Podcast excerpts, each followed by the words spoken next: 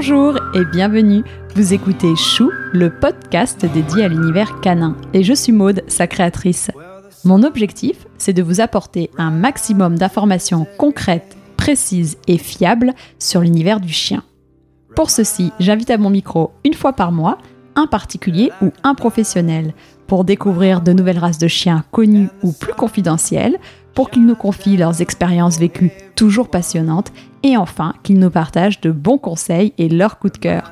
J'espère que chaque épisode vous permettra d'en apprendre davantage et participera à nourrir votre réflexion sur le monde canin. Et surtout, n'hésitez pas à m'envoyer vos commentaires et à me contacter sur Facebook ou Instagram chou, podcast.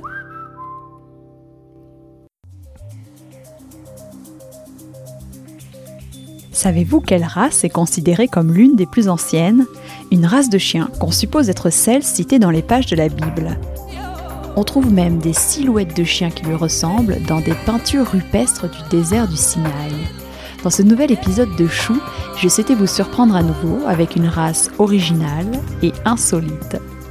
Grâce à Cindy, mon invitée, vous saurez tout sur ce chien rare. J'ai nommé le chien de Canaan ce chien originaire d'Israël a conquis le cœur de Cindy et elle a développé depuis une passion pour la race. Véritable experte, elle est incollable sur son sujet et je vous mets au défi de trouver une question qui la laisserait sans réponse. D'ailleurs, Cindy vous a préparé un quiz en 13 questions et je vous invite, après l'écoute de cet épisode, à aller sur son compte Instagram lachan.canaandog histoire de tester vos connaissances.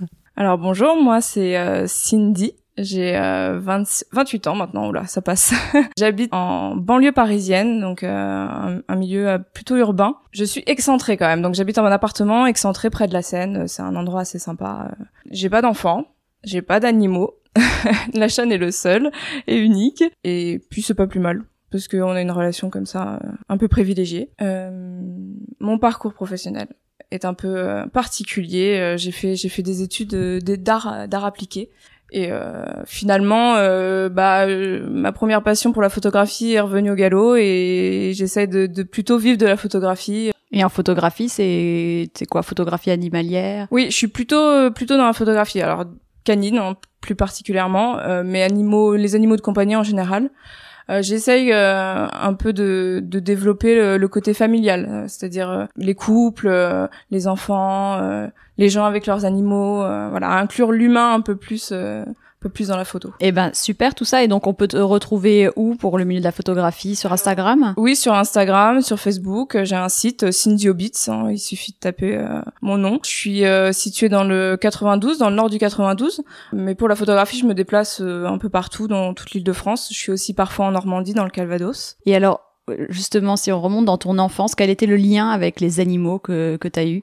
Et eh bah euh, moi je suis pas je suis pas de ceux qui peuvent dire euh, j'ai eu un chien toute ma vie ou j'ai eu des animaux toute ma vie. Euh, moi j'ai eu juste un chat qui est qui est décédé quand j'étais jeune et j'ai pas du tout vécu avec d'autres d'autres animaux après. Et donc le premier chien que tu as eu c'est la chaîne après. Voilà. Et le premier chien en fait je, je, je suis rentrer dans le milieu du chien un peu complètement par hasard. Euh, je sortais d'une maladie euh, qui a été un peu difficile et je cherchais quelque chose pour motiver, pour pour me faire re-rentrer dans la vie un peu active.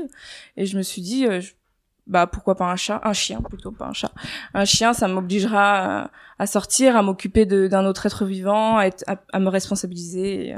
J'allais te demander justement comment la chaîne est rentrée dans ta vie et pourquoi avoir choisi cette race? Alors pourquoi avoir choisi, je, je ne me souviens pas. Euh, la seule chose que je peux dire, c'est pourquoi euh, je reprendrai un chien de Canaan.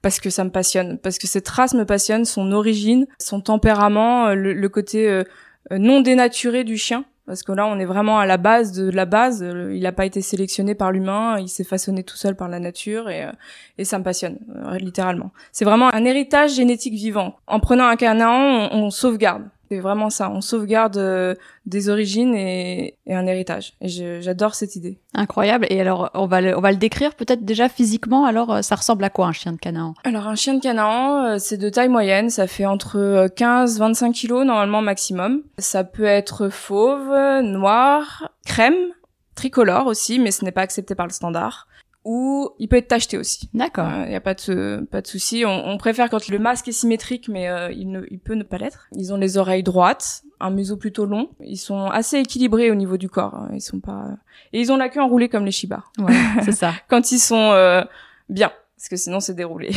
Tout à fait. Et alors maintenant qu'on a un peu cerné euh, son physique, alors d'où nous vient le chien de Canaan? Il vient euh, du, du, désert de, de Negev en Israël. Donc c'est une petite région euh, d'Israël. Ils ont vraiment évolué par rapport à leur environnement. C'est vraiment l'environnement qui a façonné leurs caractéristiques physique, euh, tempérament, euh, physiologique. Euh, c'est désert, c'est aride. Le jour il fait très chaud et la nuit il fait froid. Donc ils ont un sous-poil fait pour les tenir au chaud. Ils ont des coussinets beaucoup plus résistants que la plupart des chiens qui résistent au sable chaud. Ils boivent aussi beaucoup moins parce que bah, les ressources en eau et en nourriture sont faibles. Donc euh, ils ont une capacité euh, de rétention d'eau et de, nourriture qui est assez, euh, assez impressionnante. Donc de base, c'est un chien qui vit bah, libre dans le désert de Negev. C'est un chien qu'on appelle paria. Donc le chien paria, on le retrouve un peu partout à travers le monde, hein, mais vraiment avec des types différents suivant les régions du monde. On a beaucoup de similitudes et beaucoup de différences aussi entre tous les chiens parias, mais on retrouve quand même cet aspect équilibré, euh, de taille moyenne en général. Souvent, ce sont des types Spitz hein, avec la queue euh, enroulée. Le type Canaan, euh, qui est vraiment originaire de cette région-là en particulier. On suppose qu'il est là depuis des milliers d'années en fin de compte. Vraiment, il est là depuis très très longtemps parce que bah, c'est le seul à, à s'être adapté à ce type d'environnement il n'y a pas d'autre euh, type qui se soit adapté. Il est fait pour ce type d'environnement. Et il était utilisé pourquoi dans le... Enfin, il avait une utilité en, particulier? Les Bédouins, avec qui ils vivent à proximité, s'en servent comme chiens de garde, chiens d'alerte euh, pour leurs troupeaux, pour défendre leurs leur troupeaux et leur campement. Mais euh, en soi, ils ont juste utilisé les capacités naturelles de ce chien. Ils n'ont jamais sélectionné le Canaan pour ça. Ils prélèvent des, des, des chiots euh, dans les portées qu'ils ont aux alentours et euh, surtout les mâles, pas les femelles parce que sinon c'est portées de femelles et ils en veulent pas. Donc ils sélectionnent vraiment que les mâles, en priorité des mâles de couleur noire pour euh, qu'ils soient mieux vus dans le désert et ils les laissent vivre autour du camp et en fait naturellement le chien le chien de Canaan est un chien qui va vraiment garder en fait. Ils ont un fort instinct de garde de c'est à moi, je dois faire attention, je dois éloigner le danger, je dois c'est vraiment une très vieille race. Euh, on n'a pas de date parce que bah on sait pas de toute façon. On a beaucoup de difficultés à déterminer l'origine du chien. Hein, c'est très compliqué. Il y a encore beaucoup de recherches sur, sur le milieu. Donc on n'a pas de date. Euh, on sait que c'est des temps vraiment pré-biblical. Hein, c'est vraiment très loin.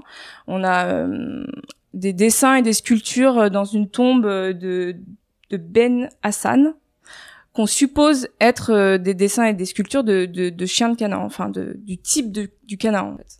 Il y a de nombreux dessins, euh, de nombreuses peintures comme ça qu'on peut retrouver euh, dans ces régions du Moyen-Orient où euh, on retrouve le type du Canaan. Donc de très vieilles origines. Ouais, ouais, ouais. En Israël, utilisé comme chien de, de, enfin pour garder, on va dire les les comment on appelle ça? Pas les troupeaux, pas du tout, c'est pas ça que je voulais dire, les campements de bédouins, d'accord. Et alors, quel est son caractère maintenant? Moi, j'aimerais bien savoir. Qu'il faut vraiment euh, comprendre avec le Canaan et tout chez lui est destiné à la survie. Donc, il a vraiment été façonné par son environnement.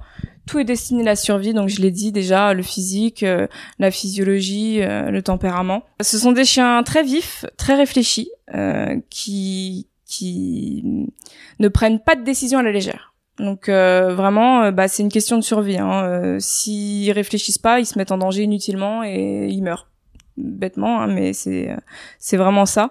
ils sont donc très alertes. Ils ils préviennent des dangers. Donc c'est des chiens qui aboient beaucoup. Ça, il faut, le savoir. Ça aboie vraiment beaucoup. Euh, nous, on a l'impression que c'est pour rien, mais lui, il a toujours une raison. Euh, une mouche qui vole dans l'appartement, bah, c'est potentiellement dangereux. Donc, bah, potentiellement, faut aboyer dessus. Après, nous, de notre côté, on peut faire euh, en sorte que on lui dise non, c'est bon, j'ai vu, il y a pas de souci. Hein. Ils veulent juste nous alerter, en fait. Hein. Ils veulent nous prévenir qu'on aille voir. Et après, c'est bon. Et est-ce que du coup, c'est un chien plutôt d'alerte que de garde? Si quelqu'un rentre, comment il agit? Alors, euh, ouais, c'est plutôt un chien d'alerte. Hein. C'est-à-dire qu'ils vont rarement à la confrontation. Ils vont vraiment rarement au, devant euh, des problèmes. Donc, euh, ils vont beaucoup aboyer de manière vraiment très persuasive et très agressive. Hein. Ça peut vraiment être impressionnant. Ils vont faire des tours aussi. c'est très très caractéristique assez éloignés de la personne, par exemple, ou de quelque chose d'autre, d'un quelque chose qui d'inconnu, ils vont faire des tours autour en aboyant. Après, si vraiment ça reste, ils vont finir par s'approcher. Ils peuvent être amenés à, à attraper ou voilà, mais c'est très rare. Hein, faut, enfin, faut déjà être resté.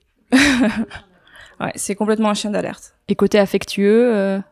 C'est euh, très affectueux avec la famille. C'est très très proche de de son cercle familial. C'est un chien de famille. Euh, mais proche, quoi. C'est pas, euh, j'irais pas dire que c'est un chien de compagnie, mais un chien de famille. Ils sont affectueux, câlins, joueurs avec euh, nous. Ils peuvent très bien vivre avec euh, d'autres animaux. Il y a pas de souci à ça tant qu'ils sont habitués. Il y a pas de souci, non. Chat, lapin, poule, tant qu'ils sont habitués petits, euh, c'est des chiens qui dès qu'il y a un membre qui fait partie de son cercle, ça fait partie de son cercle il réagira pas forcément de la même manière en dehors de ce cercle. Dans le cercle, c'est un chien merveilleux. Avec les autres chiens, c'est le, chien de canin est un chien qu'on peut dire sociable, mais très sélectif. C'est-à-dire que il va être très à cheval euh, sur la communication. Il va pas aimer qu'on envahisse son espace personnel. Ça peut être aussi un chien euh, qui fait énormément de protection de ressources. Donc ça peut être euh, compliqué avec d'autres chiens par rapport à ça, hein, parce que de toute façon son instinct de garde fait que bah, toute ressource est importante et il faut y faire attention. Donc euh, ça, c'est vraiment à travailler. Et même en le travaillant, il faut éviter de le placer dans des situations qui l'amèneraient à protéger. Il faut s'adapter. D'accord. Et j'ai cru voir, enfin c'est bête, mais c'est pas des chiens qui creusent? Oui, oui, oui, si c'est des chiens qui creusent. D'ailleurs, on a un nom euh, euh, dans le milieu du Canaan. On appelle ça des Canaan Hall, donc des trous de Canaan. Ils creusent, c'est pour faire leur nid en fait, pour parce que le sable dans le désert est plus frais quand on creuse, et puis ça ça permet d'être protégé. En jardin, euh, c'est pas exceptionnel que qu'on ait des trous un peu partout. faut le savoir, hein, faut pas euh, faut pas aimer avoir des beaux jardins euh, bien ou à lui apprendre vraiment on peut déterminer une zone où on lui laisse le choix de creuser ici, ça s'apprend hein, il y a pas de souci de ce côté-là. Mais effectivement, il creuse des trous, c'est assez assez fréquent. Il y en a qui le font pas hein, mais faut le savoir. Et il peut rester seul la journée? Comment ça se passe? C'est un chien qui a besoin d'être de son maître en permanence Alors, euh, c'est un chien très proche de l'humain, mais en soi, euh, c'est quand même un chien qui, qui a une certaine indépendance. Hein. Moi, je sais que je le vois pas de la journée, il est dans son coin, il a pas besoin de savoir où je suis partout dans la maison. Euh, mais euh, ça reste un apprentissage euh, à faire dès, le plus jeune âge. Hein. Moi, je sais que j'étais beaucoup présente sa première année. Ça a été très compliqué de le laisser tout seul, mais c'était de ma faute. Hein. C'était pas de sa faute. Donc oui, oui, c'est des chiens qui peuvent rester tout seuls, mais ils sont quand même proches de l'humain et ils sont mieux avec l'humain. Et c'est bon à savoir que s'ils sont habitués dès le début, ils peuvent aussi rester seuls si la personne travaille. Et alors, est-ce qu'ils ont des, des, problèmes de santé en particulier? Alors, euh, on a une maladie qui est quand même bien présente, qu'on a qu'on essaie d'éradiquer. Euh, c'est la myélopathie dégénérative euh, qui est assez présente, qu'on a tardé à détecter chez le chien parce que bah, les tests étaient pas encore, il n'y en avait pas encore. Donc ça, ça, a été très présent chez les chiens de Canara en France parce que bah il y avait qu'un élevage, enfin un deux élevages et bah ils ont tous tous été infectés en fait donc sans le savoir et il y a des générations de chiens de Canaan qui ont qui en sont morts. Donc euh, c'est vraiment pas une maladie sympa du tout. c'est une maladie de fin de vie, mais euh, le chien euh, euh, perd la mobilité de ses pattes arrière, puis petit à petit ça, ça, remonte sur tout le corps et pour finir il est paralysé de, de partout quoi. Donc et d'ailleurs, tu dis fin de vie, ils vivent jusqu'à quel âge les chiens Alors globalement 12-13 ans ça arrive qu'il y ait des sujets qui arrivent un peu plus tard, mais euh, c'est ce que j'ai pu observer, c'est plus euh, dans ces eaux-là. Hein. D'accord. Et en termes d'éleveurs, tu parlais de deux. Il y a, y a, combien d'éleveurs en France Eh ben, il y en a plus. Non. Il y en a plus. Euh, il y avait euh, l'élevage d'où vient la chaîne, qui est l'élevage de Solomel, dans le Lot, qui a fait ça pendant 20 ans. une vraie passionnée, Laurence. Mais c'est très dur parce que le Canaan n'intéresse personne en fait. Hein. C'est particulier comme chien. Euh, déjà on, on le connaît pas. Et puis même à, à vivre dans la société, c'est pas un chien qui est hyper adapté. Euh, c'est plutôt un chien de campagne. Euh, c'est un chien de jardin, hein. clairement. Euh, ils sont heureux à être dans leur jardin, à observer ce qui se passe, euh, à se poser. Euh, ils n'ont pas besoin de, de, beaucoup plus en fait. Hein. des balades de temps en temps pour euh, entretenir, pour voilà, pour voir d'autres horizons. Mais concrètement, ce sont des chiens qui, qui adorent juste être chez eux. Avec ses humains. Oui, j'allais te demander, Donc, est-ce que c'est un chien sportif? On pourrait faire du canicross avec Oui, on euh, peut faire. C'est un chien très endurant.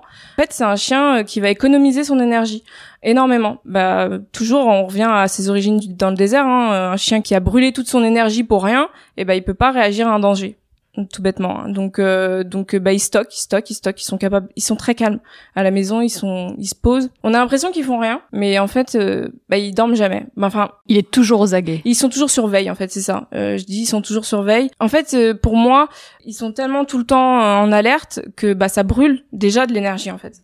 C'est c'est inutile pour eux de la brûler ailleurs cette énergie. Ils sont déjà, ça, ça demande tellement de de concentration, de, de toujours être euh, au taquet ou sur le qui vif, euh, prêt à réagir en cas de danger, que euh, déjà rien que ça, c'est une activité à temps plein. hein. Mais donc du coup, ils seront, ils sont à l'aise en ville euh, avec du monde, euh, les transports en commun? Je déconseille complètement un chien de canin en ville. Euh, ça s'est fait, ça se fait. Il y en a certains qui ont pas supporté longtemps, il y en a qui vivent encore et que ça se bien- passe bien, mais globalement, moi je le conseille pas. hein. Déjà rien que moi, euh, je suis, comme je l'ai dit, euh, excentré euh, en bord de Seine, c'est quand même assez sympa et déjà rien que ça, c'est trop pour lui. Pour le mien en tout cas. Tu le sens, il se, il te donne les signaux d'alerte. Ah, euh, il, est, il est anxieux déjà, anxieux tout le temps. je ne peux pas le promener par chez moi. C'est impossible. Et c'est un chien qu'on peut en balade, enfin en forêt lâcher. Et il a un bon rappel? Bah en fait, on n'a pas besoin de le rappeler globalement. euh, ils sont toujours à proximité de nous, hein, parce que on est le référent et on, on c'est comme si on déplaçait la maison dehors, donc il faut pas rester trop loin de la maison parce que sinon on la protège plus. Donc euh, ils sont rarement très loin. hein. Moi, le mien, euh, quelques centaines de mètres, euh, puis il se retourne euh, très régulièrement pour euh, savoir où je suis. Bah, du coup, c'est bien, hein, mais faut faire attention parce qu'il développe assez facilement de l'anxiété de séparation. Voilà, il y a- des revers à tout. Hein. De toute façon, euh, il y a une pile face euh, à une caractéristique et donc celle-ci, c'est ça. hein. Clairement, euh, ça, moi, la, euh, fait de l'anxiété de séparation. Il a pas de problème de solitude. Il a des problèmes à me voir partir. Vraiment. Alors là, t'as mis quoi en place quand, quand tu pars du coup? Ah, ça a été long. Je vais faire des petites sorties euh, très courtes. euh, déjà euh, ça et puis bah, moi mon problème c'est que la première année j'étais vraiment tout le temps là. Je l'ai jamais laissé seul. En fait, même à la maison il y avait toujours quelqu'un. Il n'a jamais été seul. C'est à partir du moment où j'ai dû le laisser seul que bah ça s'est fait un peu progressivement quoi. Et c'est pas des chiens destru- destructeurs. Euh, leur anxiété va se manifester souvent par des aboiements. Ou euh, moi le mien il faisait le loup. Alors euh, j'avais ma petite voisine en, dans dessous de chez moi euh, qui se demandait s'il y avait un fantôme qui, qui était au-dessus parce que bah ça faisait ouh donc euh, oh la pauvre. donc voilà mais euh, je pense qu'il s'est calmé déjà parce que bah en grandissant j'ai pas eu à faire grand chose en fait hein. j'ai un peu travaillé euh, son anxiété générale générale c'est-à-dire euh, on évite de, de le laisser nous suivre partout mais globalement il le faisait pas déjà beaucoup à la maison ça va c'est plutôt euh, je peux pas le laisser en voiture tout seul par exemple Hmm. c'est impossible Impossible. non, impossible. Et puis bon, j'avoue que on essaie d'éviter les situations qui pro- posent problème.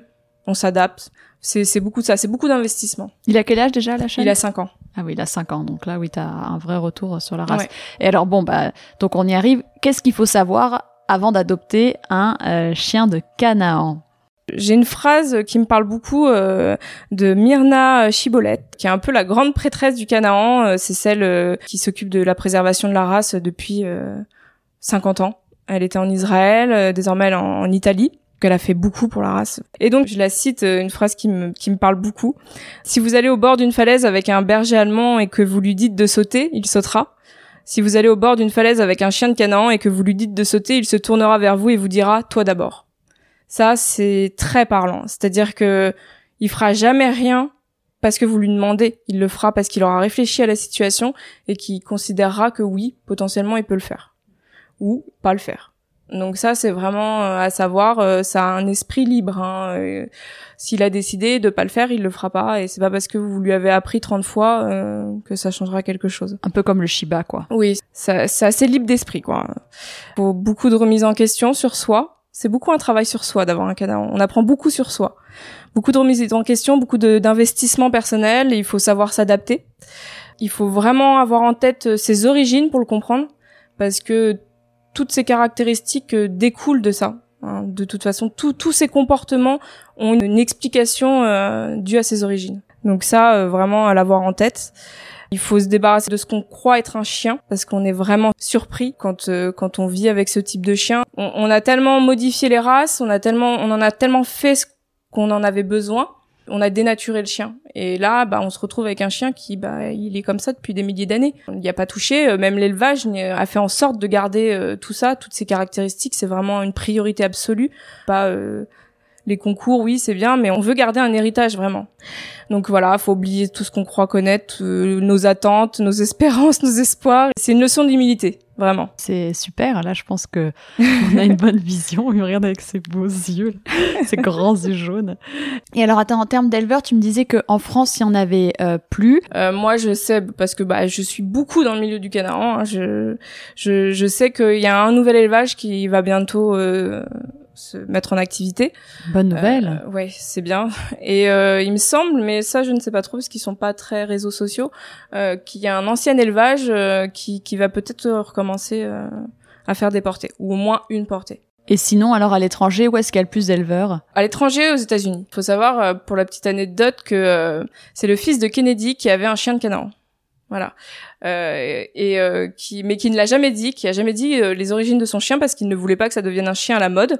Donc on n'a jamais su que ça l'était avant que son chien meure en fin de compte. C'est vrai que là-bas il y a une, une grosse, enfin il y a plus d'élevage. Bon après c'est un grand pays donc proportionnellement Peut-être qu'il y a autant d'élevage en Europe qu'il y en a aux, aux États-Unis. Et en Europe, il y a un pays En Europe, euh, on en a en Angleterre, on en a deux en Angleterre, on en a deux en Suède, un en Pologne, quatre en République tchèque, deux en Italie, un ou deux en Allemagne. Voilà, c'est un peu le, le brassage qu'on a. C'est pas beaucoup. Hein. Je pense que dans le monde, il y a peut-être 30 élevages de canards. Il y a pas. En France, on a une centaine d'individus. Dans le monde, on a un millier d'individus peut-être. En comptant ceux qui vivent en Israël. Ouais, c'est ça. Donc euh, c'est vraiment un petit effectif. Hein. C'est là où on parle vraiment de sauvegarde, c'est que si personne s'y intéresse, la race court à sa perte. Bien sûr. Et alors, quel est le, le coût d'un chien de Canaan? Alors le coût à l'achat? Oui. Je dirais entre 1000 et 1500 euros. Euh, je ne connais pas les prix à l'étranger. Mais en, en France, euh, c'était dans, dans ces eaux-là. Hein. D'accord. Et il y a un groupe Facebook ou un, un, site que tu nous recommandes pour en savoir plus sur le et chien bah, de Canaan? Moi, je tiens un groupe Facebook euh, sur le chien de Canaan, donc qui s'appelle le Chien de Canaan, groupe Facebook francophone. Très bien. C'est une petite communauté. Donc euh, c'est vraiment pour les gens qui s'intéressent vraiment à la race. Euh, je fais attention. c'est un groupe bienveillant où, où, tout le monde participe. Il y a beaucoup de témoignages, il y a beaucoup d'infos. On peut poser des questions. C'est très convivial. Ah bah super. Bah alors j'encourage les personnes à aller à aller voir. Et d'ailleurs je reviens sur euh, sur la chaîne. Euh, pour quelle nourriture tu as opté?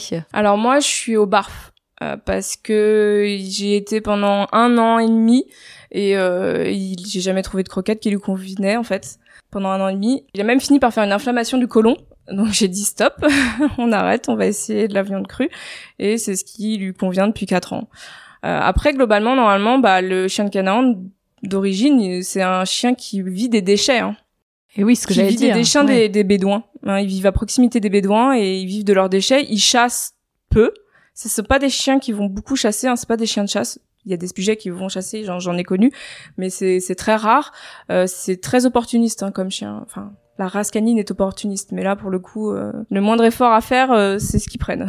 Ouais, au plus rapide, au plus donc les déchets. Donc normalement ils ont un système euh, digestif qui devrait être euh, assez solide, mais bon, le mien c'est pas le cas. Et du coup tu fais aussi les vermifuges euh, naturels? Alors bah oui c'est ça, je vermifuge. Alors je, je suis pas dans la prévention.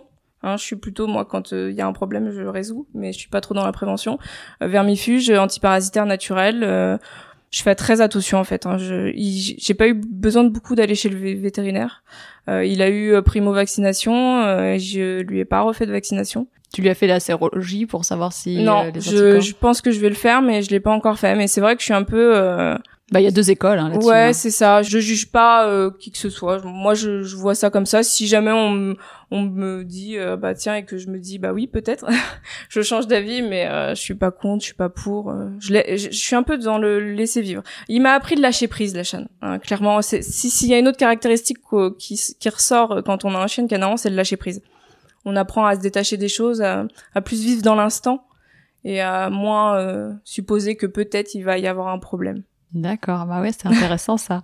Super. Et euh, bah justement, de toute façon, les vaccins, à part euh, si tu dois compte voyager à l'étranger pour la rage, euh, bon. Oui, voilà, c'est ça.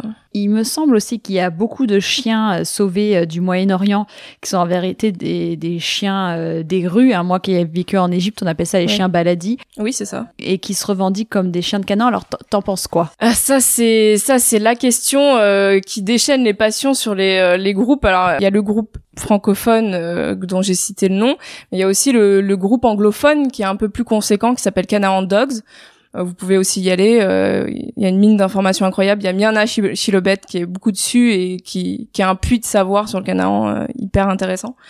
Donc ça, ça fait beaucoup parler parce qu'il y a, y a souvent des gens qui viennent poster des photos de leurs chiens qui viennent des rues d'Égypte ou d'Israël ou c'est un chien de Canaan, euh, vous pouvez me dire et qui sont pas contents qu'on leur dise non.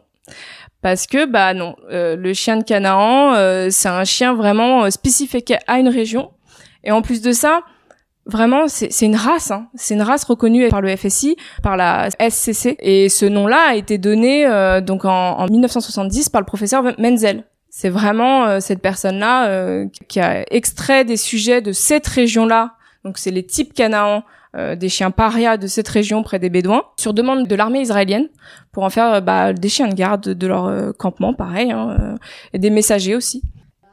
Donc euh, donc c'est un nom de race. On peut avoir un chien de Canaan quand on l'achète dans un élevage. Une des rares personnes à pouvoir dire c'est un Canaan, c'est pas un Canaan, c'est Myrna Chilobet. Elle a participé au- à l'édition du Standard avec le professeur Menzel, avec qui elle a travaillé euh, pendant des années.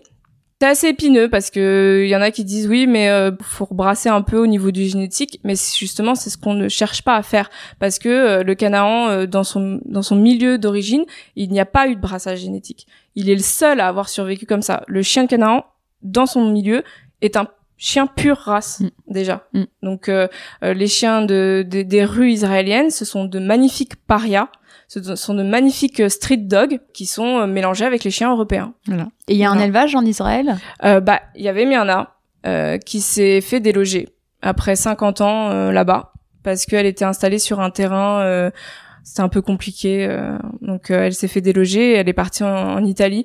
Euh, actuellement, je crois qu'il y a peut-être. Elle travaille avec des gens là-bas euh, à, faire revenir des sujets, à observer les sujets dans la nature pour savoir s'il y a moyen. Mais le, chien de Canaan à l'état naturel, de toute façon, est en train de disparaître. La civilisation grignote petit à petit euh, son coin naturel, son environnement. Euh, les Bédouins se sédentarisent, donc euh, il n'y a plus cette proximité avec euh, ce qui a toujours été.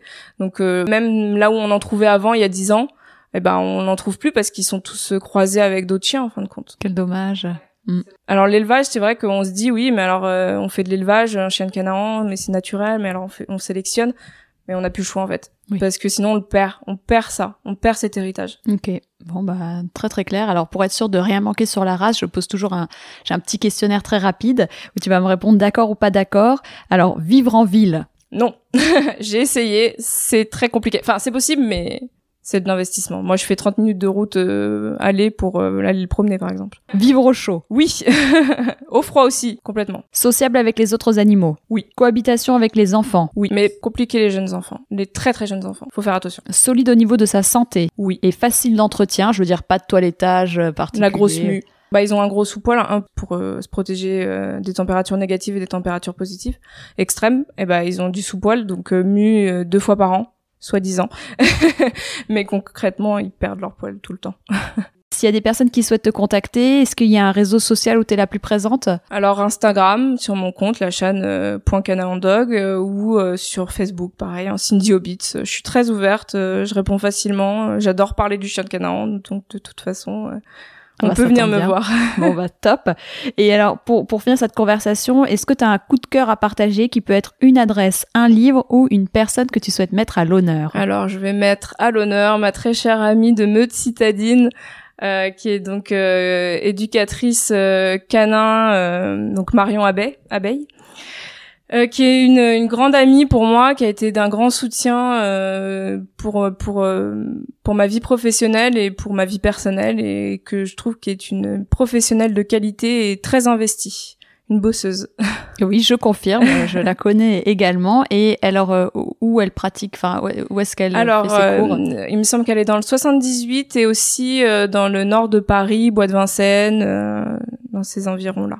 D'accord, bah super. Et elle fait des balades, euh, balades éducatives, puis elle se déplace aussi chez les gens. Bon, bah je mettrai euh, son lien. Merci à toi euh, pour Marion. Bah écoute, merci beaucoup d'être venu nous parler de la chaîne et plus particulièrement du chien de Canaan. C'est super. Je, je pense que les gens vont apprendre beaucoup de choses. Et il y a tellement encore plus à dire.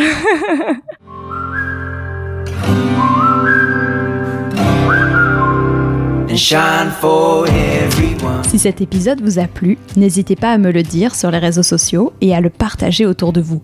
Vous pouvez aussi laisser 5 étoiles et un commentaire sur Apple Podcast ou iTunes. Avoir des notes permet de donner plus de visibilité au podcast. N'hésitez pas non plus à me taguer dans une de vos stories sur Instagram, ça fait toujours plaisir et c'est une bonne façon de diffuser le message. Très bonne semaine, prenez soin de vous et de vos toutous